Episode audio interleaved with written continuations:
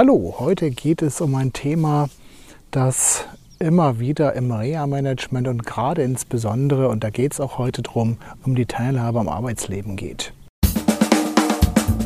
Auf geht's, der Reha-Podcast, der Podcast von Reha-Management Nord. Mit Tipps und Ideen zur Rehabilitation für Unfallopfer, Rechtsvertretungen und Versicherungen.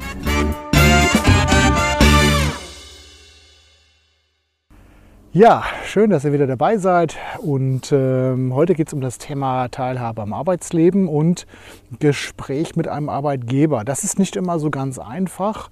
Gerade dann, wenn ein Unfallopfer mit seinem äh, Arbeitsplatz, mit seiner Tätigkeit, ich will mal sagen, verheiratet ist, das so gerne macht, dass er sich von dieser Tätigkeit nicht mehr trennen möchte.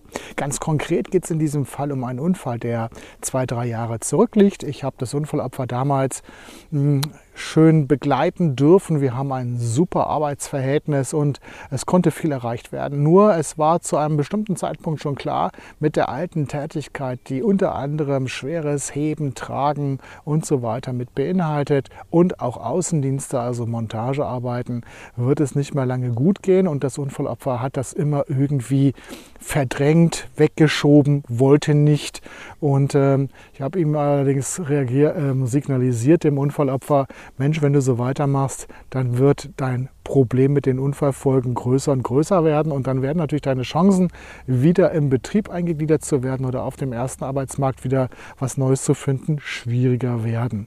Lange Rede, kurzer Sinn. Es ist dann irgendwann zu diesem, ja, Problem gekommen. Die Situation ist gekommen wie vorhergesagt und wir durften jetzt ein Gespräch mit dem Arbeitgeber führen. Der Arbeitgeber ist, ich will mal sagen, aus allen Wolken gefallen, hat gesagt, wir wussten da gar nichts von. Wir haben es zwar geahnt nach diesem schweren Unfall, aber letztendlich Unfallopfer hat nie was gesagt und was machen wir denn jetzt? Und so haben wir jetzt erstmal einen Schlachtplan gemacht um zu schauen halt letztendlich, wie wir innerbetrieblich eine neue Lösung herbeiführen können. Dazu gehört unter anderem auch die Einschaltung des betriebsärztlichen Dienstes. Dazu gehört, jetzt fährt hier ein Auto lang, okay, das gehört dazu. Ähm, nicht nur des betriebsärztlichen Dienstes, des Betriebsrates äh, und der Schwerbehindertenvertretung und auch natürlich der Arbeitgeber darf sich jetzt erstmal Gedanken machen, okay, wie können wir als Unternehmen eine Umsetzung auf einen geeigneten Arbeitsplatz hinbekommen. Und da haben wir natürlich dann im gemeinsamen Gespräch mit dem Unfallopfer dieses auch dazu animiert, jetzt offener damit umzugehen und zu sagen, was geht, was geht nicht.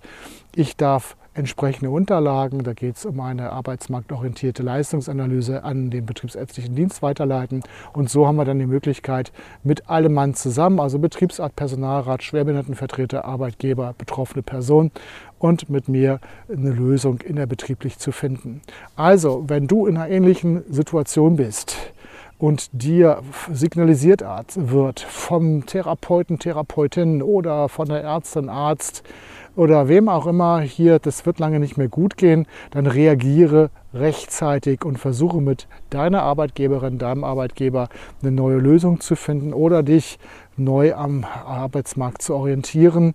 Wenn du unverschuldet in so eine Situation gekommen bist, also Unfallopfer bist, dann frag einfach deine Rechtsanwältin, dein Rechtsanwalt nach der Möglichkeit einer Unterstützung im Reha-Management, ganz konkret bei der Teilhabe am Arbeitsleben. Das war's von mir erstmal. Ich wünsche euch noch eine schöne Zeit und bleibt gesund. Tschüss. Das war eine Folge von Auf geht's, der Reha-Podcast, eine Produktion von Reha Management Nord. Weitere Informationen über uns finden Sie im Internet unter www.rehamanagement-nord.de.